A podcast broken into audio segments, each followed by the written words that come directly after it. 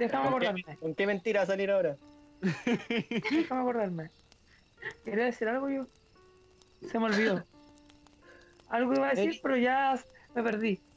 Oye, ¿ustedes creen en la, en la magia? Yo sí. Como en los vudú, eh, en, no sé, los exorcismos, todas esas cuestiones. Pero es que eh, hablemos de magia o hablemos de religión, pero no mezclemos las dos weas, pues Patricio. Eh, No es lo mismo, porque hay toda una magia. No porque Oye, los demonios no oye, son oye. parte de la magia. Mi pregunta, tengo otra pregunta. Eh, ¿Han tenido como experiencias paranormales? Sí, yo sí. Yo no sé si paranormal, Igual. pero fue muy extraño. ¿Ya qué cosa? ¿Parto yo? Ya. Eh, Démosle. mi abuela falleció en abril del 2010. Y para enero del 2011, eh, yo estaba así como. Mi mamá pidió que le sacara una foto. Se la saqué, pues. Y vimos la cámara de la fotografía. Y van a encontrar como exagerado que se parezcan, pero no, literal.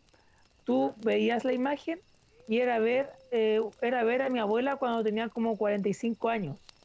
De hecho, tenemos fotos de ella, hay 45, 50 años, y era su cara, era sus ojos, era su forma de vestir, y como que se tomó la foto, como que salió en una foto que le saqué a mi mamá. Pero ¿y no verdad. aparecía tu mamá y aparecía tu No. abuela? Parecía, aparecía mi abuela, sí. Fue muy extraño, de verdad. De hecho, yo con mi mamá no, estábamos muertos de miedo y tuvimos que borrarla. De hecho, el mismo día que falleció mi abuela también, en la pieza de mi mamá está el olor de del perfume de mi abuela. Fue muy extraño. Desde ahí en adelante hasta el día de hoy. Fue 2010, 2011 esos casos. Wow. Ya de ahí no. También lo otro, Eso Eh, pasa hay una porque se les cayó la antigua. botella de perfume. no, si el, el perfume nunca pasó en la casa, en- por mi casa, era de mi abuela. No llegó. Pacho. Ya, continuando. La otra- Me estoy moderando con la grosería. No sé. No, No te moderí, no te moderí. Oh, weón. Escuchar. Ya, ¿Qué me falta? Ya, ¿Viste? Me, me perdí, pues, concha. Perdón si me saca la madre, es que En me 2010, perdí, estoy 2011. molesto. Ya, otra era. Pasa mucho con el tema de las grabaciones de sucesos, por ejemplo, de aquí también era como en típico grabación de VHS el cumpleaños de mi primo en los 90.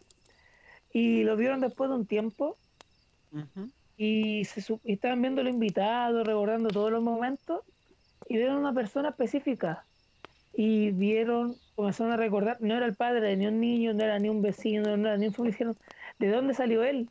Y de, y de ahí nunca más supieron de esa persona. Como que era una persona que, pas- que se colaba entre medio del video. Fue muy extraña esa situación también. Y ese es mi aporte. Más que nada con fotografía y video me han pasado esos sucesos. Mira, a mí una vez me pasó un hecho paranormal, pero más que diabólico y wea fea, fue un, un acto paranormal, yo creo, por obra de un ángel. Fue realmente algo divino. Esto ya hace cerca de los años mil, no, mentira, 2000, 2010, yo creo, 2011. Y yo estaba en, en la playa, en el Tabo, con mis primos. Estábamos jugando en el bosque, porque en ese tiempo había muchos bosques. El bosque que estaba frente a mi casa. Y estábamos jugando a la escondida y cuestiones, pues. Hasta que en un momento se, en- vimos un conejo, un conejo blanco, muy gordo y grande, bien bonito. La cuestión es que comenzamos a perseguir el conejo. Lo pasó todo el cuento de Alicia en el País de la Maravilla porque cazó al conejo, güey. Claro. Cállense, vos pedazos de lacra. Ya, dale. comenzamos a perseguir al conejo y en un momento como que lo perdimos de vista, ¿cachai? Seguimos corriendo, seguimos corriendo y el conejo estaba detenido. Antes de cruzar la calle nos estaba esperando. Esa sensación nos dio, porque cuando el conejo nos volvió a ver, siguió corriendo, cruzó la calle hacia otro bosque. Nosotros seguimos persiguiendo al conejo, corrimos, corrimos demasiado, en realidad más de 500 metros. Fue una persecución bastante larga y extraña porque el conejo parecía correr bastante lento. Además que cuando No nos más lento que ustedes, parece. lo perdíamos de vista, él nos esperaba. Hasta que en un momento ya definitivamente perdimos de vista el conejo, comenzamos a deambular por unos minutos, a caminar, ver si lo Víctor en podíamos el país de la maravilla. Parece. Y en ese momento que el conejo lo perdimos de vista, comenzamos a ver humo, mucho humo. Y nos acercamos hacia la fuente de humo y en realidad detrás del bosque se estaba quemando parte del cerro, acercándose el fuego al bosque, acercándose el fuego hacia las casas ¿Y ustedes lo descubrieron? y alejándose hacia la quebrada. El fuego iba en todas direcciones, estaba totalmente descontrolado. En ese momento tuvimos que llamar a los bomberos y toda la cuestión llegó prontamente una motocicleta de bomberos a evaluar la situación. Sí, porque en realidad tenían que ver qué tipo de incendio era. Llegó una moto, eh, dijo que fuéramos a buscar ayuda, corrimos a las casas, empezamos a, con las palas a, hacer, a escarbar, ¿cachai? Después de un rato Bombero llegaron- del año. Llegó un bombero y te dijo, oye, parece que llamaron a los bomberos. Después nos va a contar cómo consiguió su casa. y te digo la vuelta. Era el flaco. Era el flaco. Best bombero ever. La cosa es que No sé cómo arreglar esta weá, busca otro weón.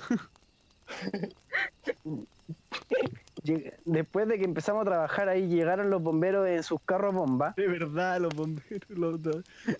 porque llegaron los carros bomba, se metieron a los distintos pasajes porque no podían, ellos no tenían acceso a la quebrada, porque el fuego estaba en la quebrada, ¿cachai? Entonces, tirando agua, estaba la pura cagada, después llegaron los helicópteros y la mierda. Y después resulta que nos preguntaron por qué estábamos en el lugar del incendio, como intentando culparnos. Y nada, pues nosotros Seguimos dijimos un que- conejo blanco. que perseguíamos un conejo. Estaba con mi amiga. Alicia, weón, que no sé dónde chucha está. Entonces tú le es que- atribuyes la presencia del conejo al espíritu del bosque, a los guardianes del bosque, que ¿Por los qué? guiaron hacia el incendio para salvar el bosque de quemarse. Quizás hay alguna presencia divina que no quería que se quemara todo, pues weón. ¿Sabes qué? Pensé que los ángeles te referías a los bomberos, weón. No, weón, qué weón. ese weón, si llegó el bombero en la moto y le dijo, "Weón, anda a buscar ayuda, weón. Anda a buscar una Porque el pala. bombero ponía inoperante, weón. Yo igual Una una manguera, pala. No, y después llegaron los helicópteros y toda la wea. Pero no te llega. Yo tengo una experiencia que me pasó cuando chico que yo no me acuerdo, pero sí me han contado que yo la conté. Y es algo súper extraño porque hasta el día de hoy. Onda, yo por ejemplo el día de hoy siento como que hay alguien, como una presencia en mi casa, onda, se, se siente que es como una presencia en específico porque como que no es una energía que cambie, sino que es como una energía que se mantiene en el tiempo. Lo que pasa es que cuando chico yo estaba jugando A la ouija. y me estaban dando comida. Y la mesa estaba como a la vista, se veía la escalera y el living y se veía todo. Y... ¿Cómo se llama? En un momento yo miro a mi tía que me estaba dando comida en ese momento. y Le digo, ¿quién es ese señor que está en la escalera? Y le pregunté, le pregunté así como súper serio y pensaron que yo estaba bromeando, pero dije, no, pero de verdad, ¿sí quién es ese señor? Y no había nadie, ellos decían que no veían a nadie, pero yo estaba súper seguro de que había alguien ahí, parado en la escalera mirándonos comer. Ya me dio Y, miedo. ¿Y cómo se llama? Ya no supimos más de eso, pero hubo un día hace poco, un par de meses, que mi prima subió, mi prima chica que tiene como 2, 3 años, subió y estaba aquí en la pieza del, del otro lado donde está la mía, para allá. No sé si la gente que está escuchando sepa para dónde apunté, pero... Probablemente no. Bueno, la, la pieza que está en el segundo piso de mi casa, que no es mi pieza. Y de repente se quedó verga. mirando, se quedó mirando hacia una esquina de la pieza, como mirando a alguien, y, y después de la nada se puso a llorar. Como que alguien la asustó desde la esquina de la pieza y, y nadie más vio nada. Y todos se preguntaban, pero ¿por qué estaba llorando? Y pasa que ahora ella tiene un amigo imaginario que se llama Leo. Y nadie sabe. Eh, a mí me pasó ¿Que se llama cómo? que se llama Leo. Pues tiene un amigo imaginario, desde que pasó eso que tiene un amigo imaginario. Miedo tu casa ahora. Y Sí, a veces en las noches siento presencias, onda, a veces como que trato de meditar y puede que mi pieza no suene como que la madera cruje, no cruje en todo el día, Pero cuando me ¿Ah, pongo a meditar, empieza a crujir y cruje fuerte, así como no es como los crujidos normales, que es como ya cruje un poquito nomás. Onda es como que suena toda la pieza, así como muy brígido. Y el otro día fue chistoso porque me, me leyeron así como el tarot y yo tenía que como que meditar y hacer una conexión con la otra persona. Y cuando, cuando empecé a meditar, cuando me acosté en la cama y me puse a meditar, de repente como que la, la pieza entera crujió, hizo así como ese ruido de la madera cuando se está expandiendo. Y onda, nunca en el día había crujido y fue la primera vez que escuché mi pieza crujir en el día, durante el día. Entonces no sé, siento que hay alguien o algo aquí que está intentando comunicarse hace rato y de hecho yo me compré un péndulo en las vacaciones y no he querido usarlo porque siento que no estoy preparado para lo que el péndulo me vaya a decir. Conchito, No voy a ir nada más a tu casa. Antes de que Takaro diga algo, es que quiero aclarar que es un péndulo y yo no cacho que para qué sirve.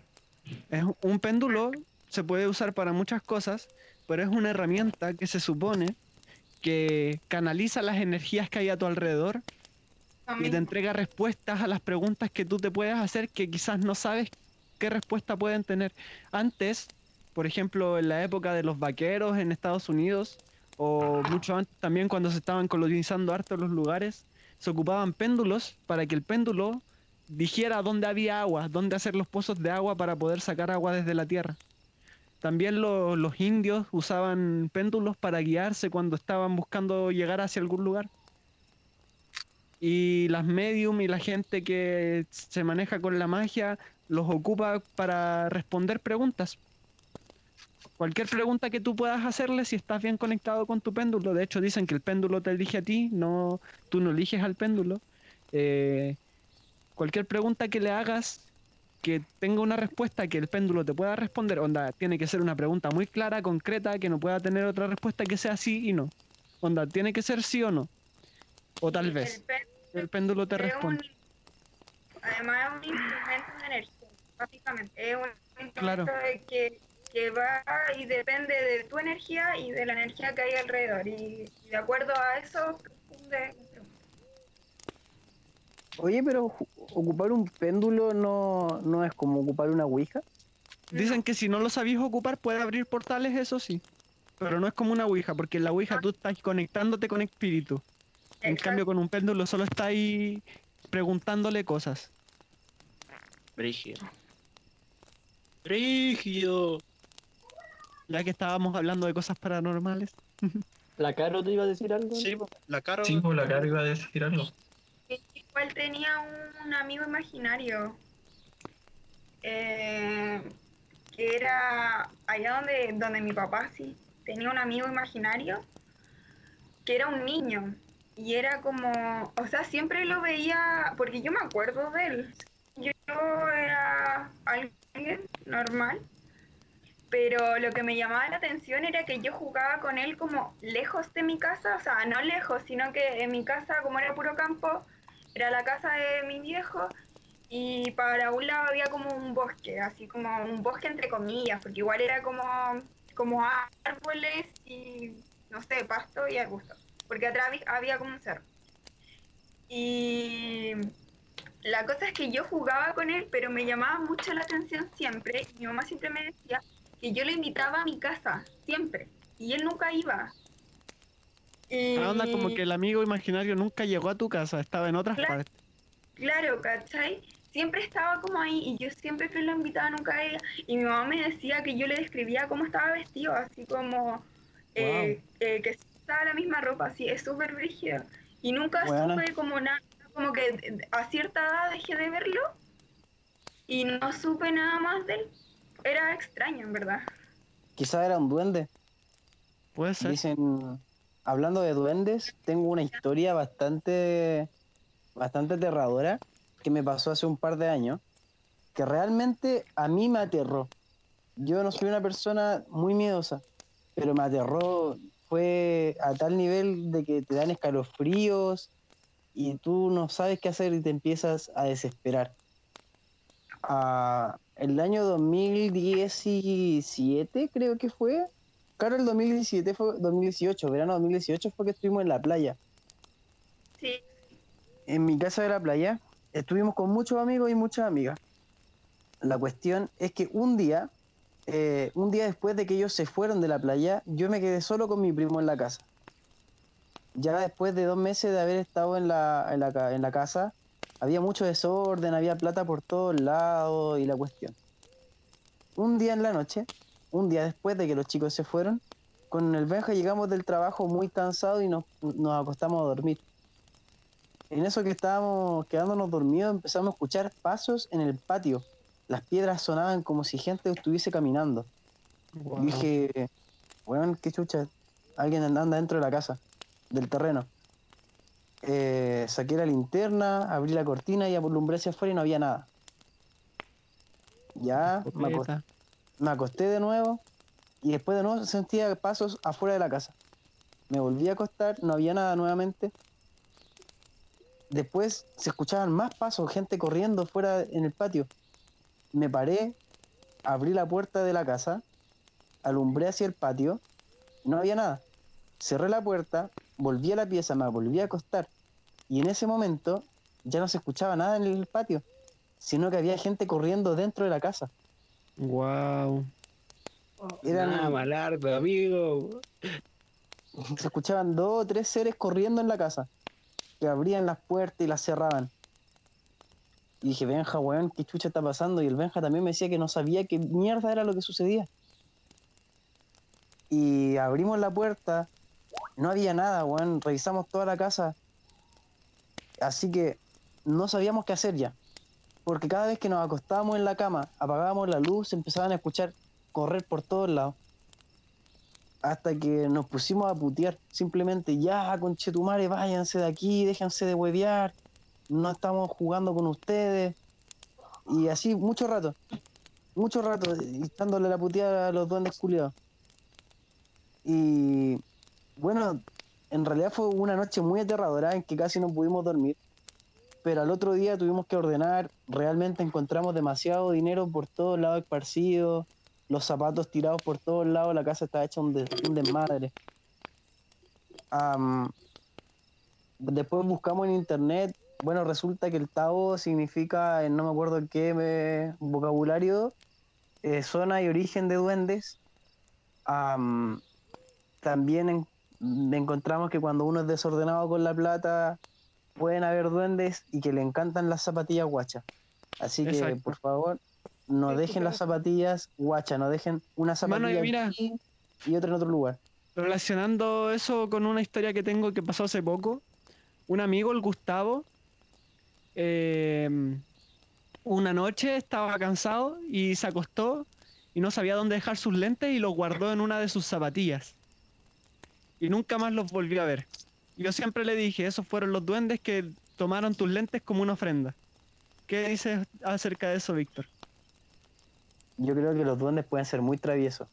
Hay Oye, pero eso es de verdad. ¿eh? Dice- dicen que si tenéis un duende en la casa o algo así, tenéis que putearlo. Tenéis que como decir garabato y así lo echáis de la casa. Si no queréis jugar con él y todo. Igual que con las brujas, tengo entendido. O sea, depende de la bruja, porque si le echáis la espantada a una bruja que es más chora que tú, te puede... Uh, tengo una historia muy brígida que me pasó una vez Ya, cuando pero estaba saliendo de la U. Pero el Pero Janito, no pero el quería- Janito el Jano, el Mary y después el Nando. Ajá. Ya. Dale, Jano. Ya, yo generalmente mm, siempre he buscado que me pasen cosas paranormales a pesar de que me da mucho miedo, pero nunca me ha pasado nada entre comillas paranormal, a excepción de una vez en mis sueños. No sé si ustedes conocen lo que es desdoblarse. Ajá.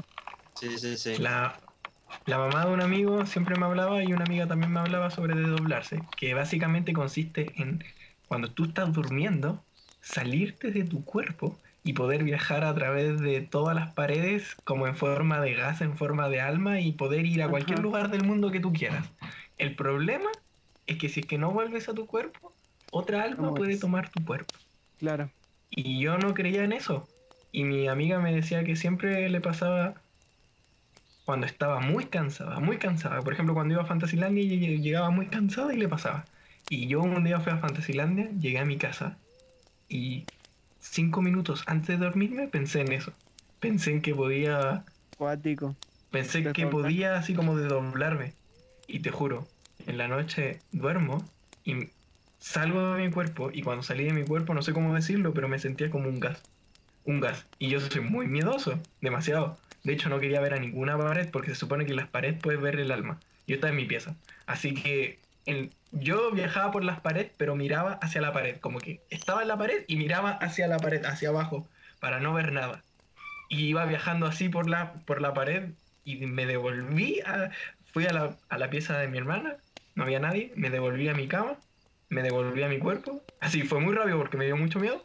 Wow. Y sentí que todo el aire como que volvía a mi estado sólido y fue muy brígido. Es que no sé cómo explicar Sí, qué es sí, me sentirse como un gas y después volver a ser sólido. Y yo nunca Claro, creía en eso. Dejáis tu cuerpo de lado. Eh, eh, solo eres energía. Más que El un gas, plano energía. astral. Exactamente.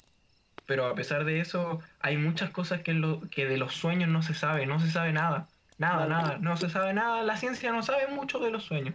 Entonces yo sí abro la posibilidad que ocurran cosas que no, que no sabemos simplemente, Que no podemos comprender. que no podemos comprender. Exacto. Meridiano. Sí, o sea, yo no, no me ha pasado nunca una weá paranormal a mí. Como que por eso me es súper difícil a veces creer, eso son como súper escépticos.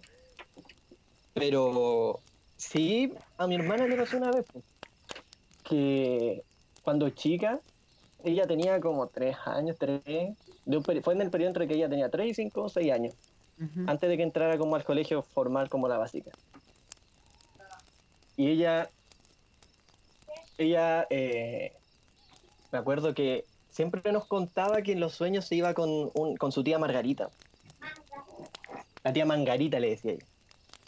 Y nosotros decimos, la tía Margarita, la mamá de la esposa de tu tío. No, no, mi tía Margarita que usa un moño acá, tiene pelo tanto, se viste con falda.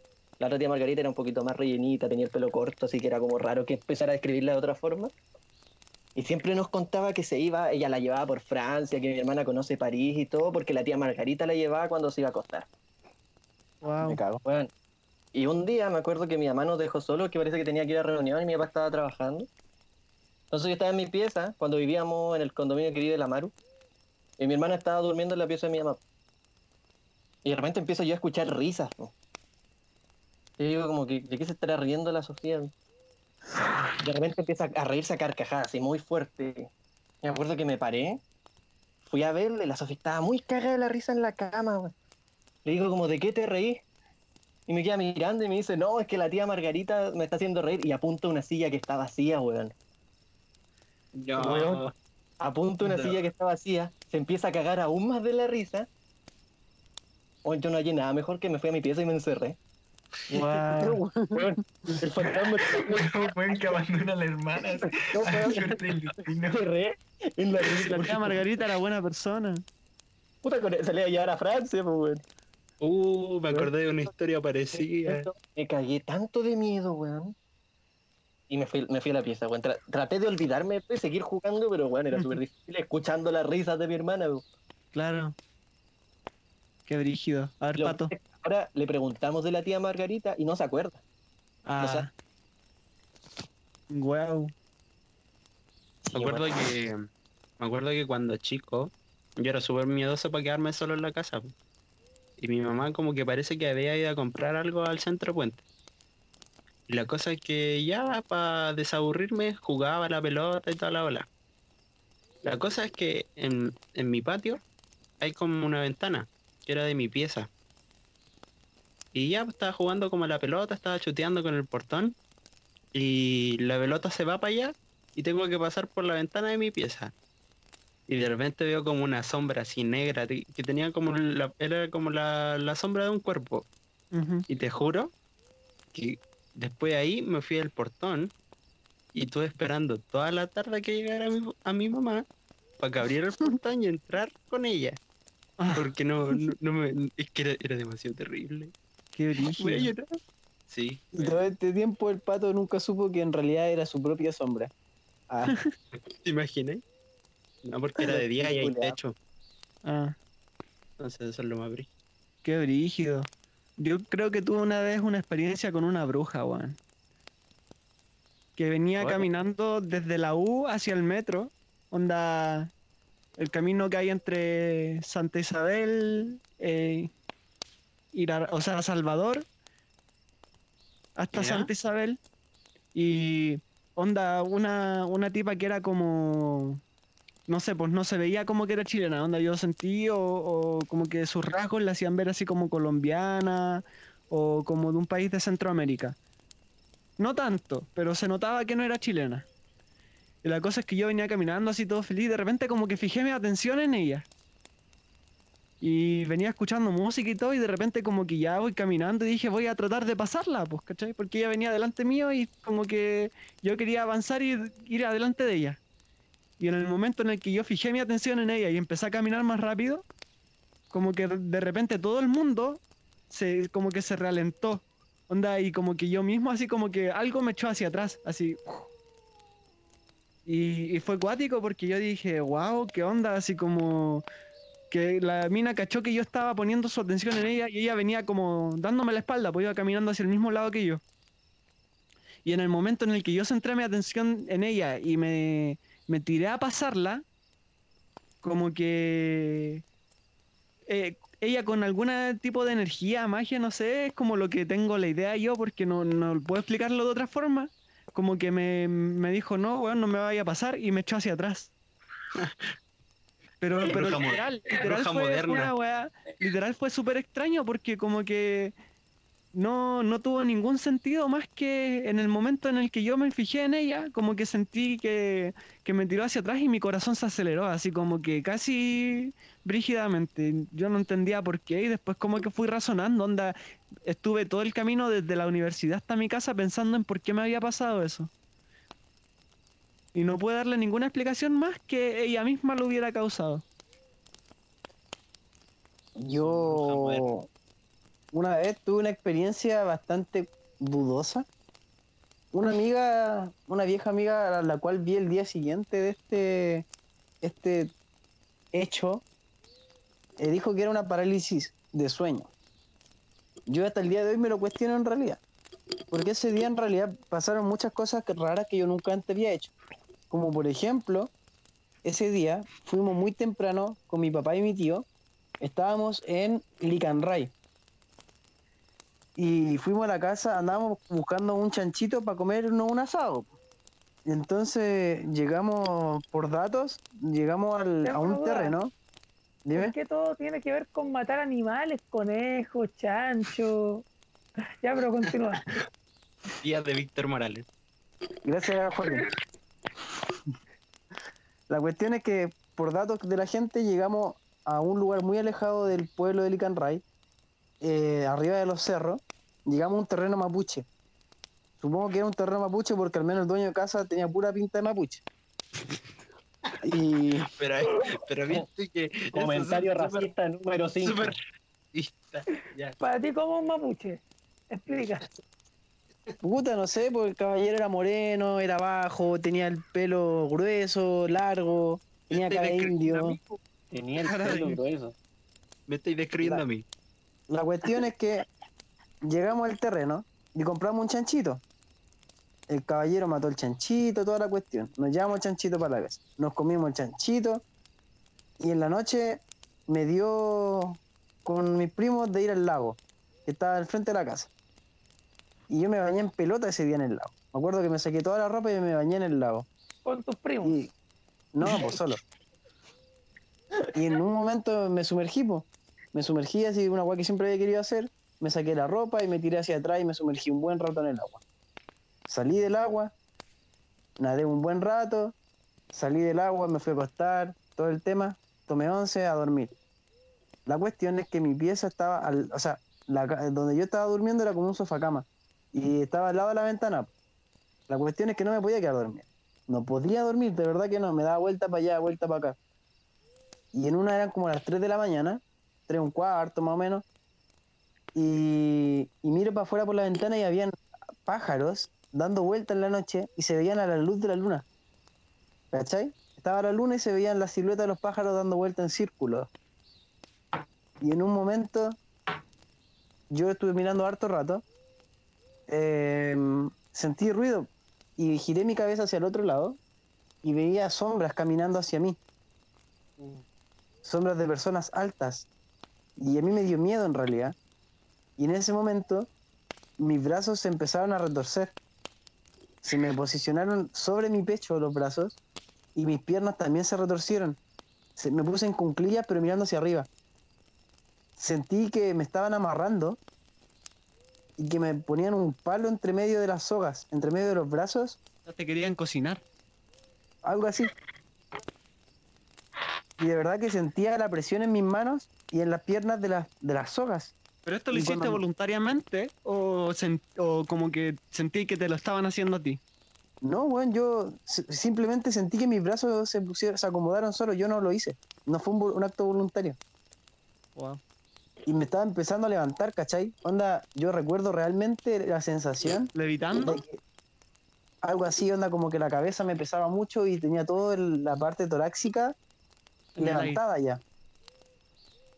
Y en ese momento me empecé a desesperar y recordé que mi mamá siempre me decía que cuando tuviera mucho miedo de presencias malignas, lo único que tenía que hacer era tener fe y rezar. Y en ese momento como que no había momen- tiempo como para cuestionarme, onda, yo me estaba levantando de mi cama. Y O sea, me puse a prácticamente te rezar. estaban secuestrando unos espíritus Algo así. sacrificarte en- un ritual. ¿no? Es lo que yo sentía. Wow. Y te juro que en, el momento que yo dije amén, caí sobre la cama y me desarmé entero, así como que todas las amarras que tenía en las piernas y en los brazos se disolvieron. Me senté en la Oye, cama y estaba llorando, weón. Fui a la pieza de mi mamá y, y así todo mal. De hecho, ¿Y les weón, contaste? yo- sí, pues weón, si yo tenía 17 años y llorando fui a la pieza. Y después... Dale. Dicen que, que en el campo hay muchas sectas satánicas y cosas así. Pero para Después el sur está la, hay como, es tierra de brujos. Ajá. Como hay muchos brujos por el sur, en, en Chiloé, de hecho se da una weá que se llama la recta provincia, que es- hacen un tour por unas uy, y- por islas en las que existieron brujos. La isla de Ah. Friendship. Qué bacán igual. que a, que a mí cuando me da parálisis del sueño es brígido. Que se me empieza a acelerar el corazón y todo, y es brígido que mi mamá también me dice eso, como que rece. Igual, todas las veces que, porque me han dado muchas, durante toda mi vida siempre me han dado muchas parálisis del sueño. Y todas las veces que rezo, en verdad, que rezo, como que eh, mágicamente la parálisis así como que se va. Es brígido. Y siempre despierto como sudando. Dios existe. Pero que saben lo que pasa con la parálisis del sueño como a nivel de medicina, porque eso igual está como... Este, este está estudiado. Y Aquí va Doctor sé, Podcast. A ver qué, pero la sé. Caro sí sabe que lo explique. se supone que el Doctor cuerpo Podcast. Momento. O sea, básicamente estás durmiendo y te despiertas, pero la parte, pero a ver, estás durmiendo y te despiertas, pero no, espérate, cuéntalo tú, Caro.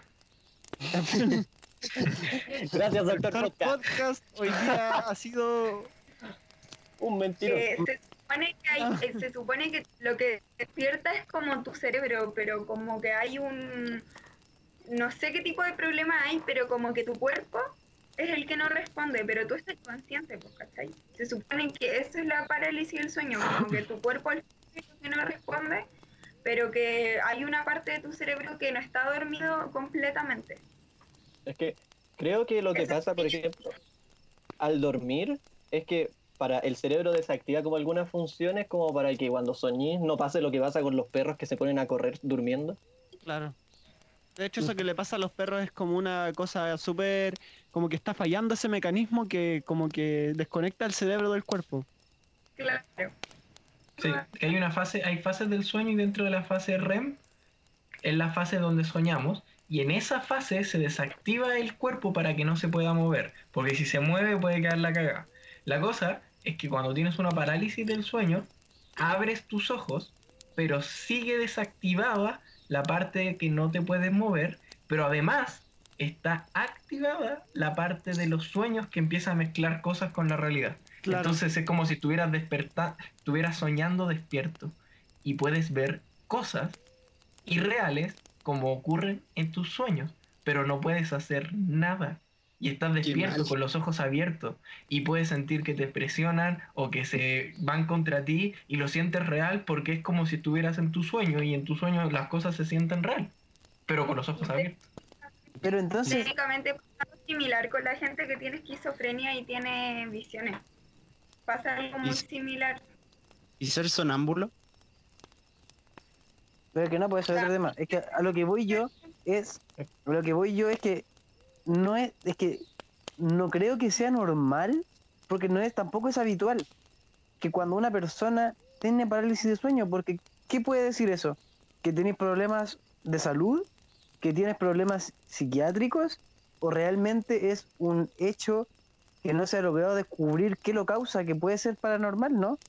Digamos, Ah, no. según, la, según- según la psicología, los analistas psicólogos, lo que pasa en una em, parálisis del sueño es una falla a nivel corporal y como que hay, no hay una, mm, como decía el Jano, no hay como una coordinación y, y puede dar, por ejemplo, cuando la gente está muy cansada, cuando la gente está bajo mucho estrés, cuando la gente está eh, bajo presión, con ansiedad.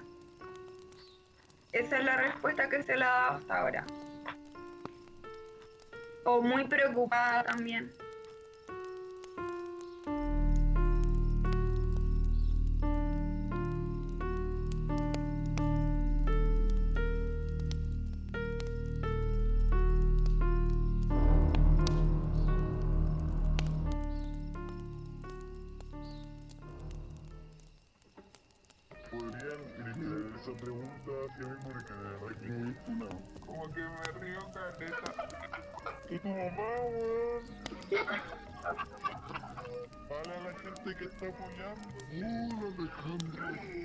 Patricio. Desde chica, cuatro veces en los podcast. Fue nuestro podcast. Y nos vemos en el siguiente capítulo.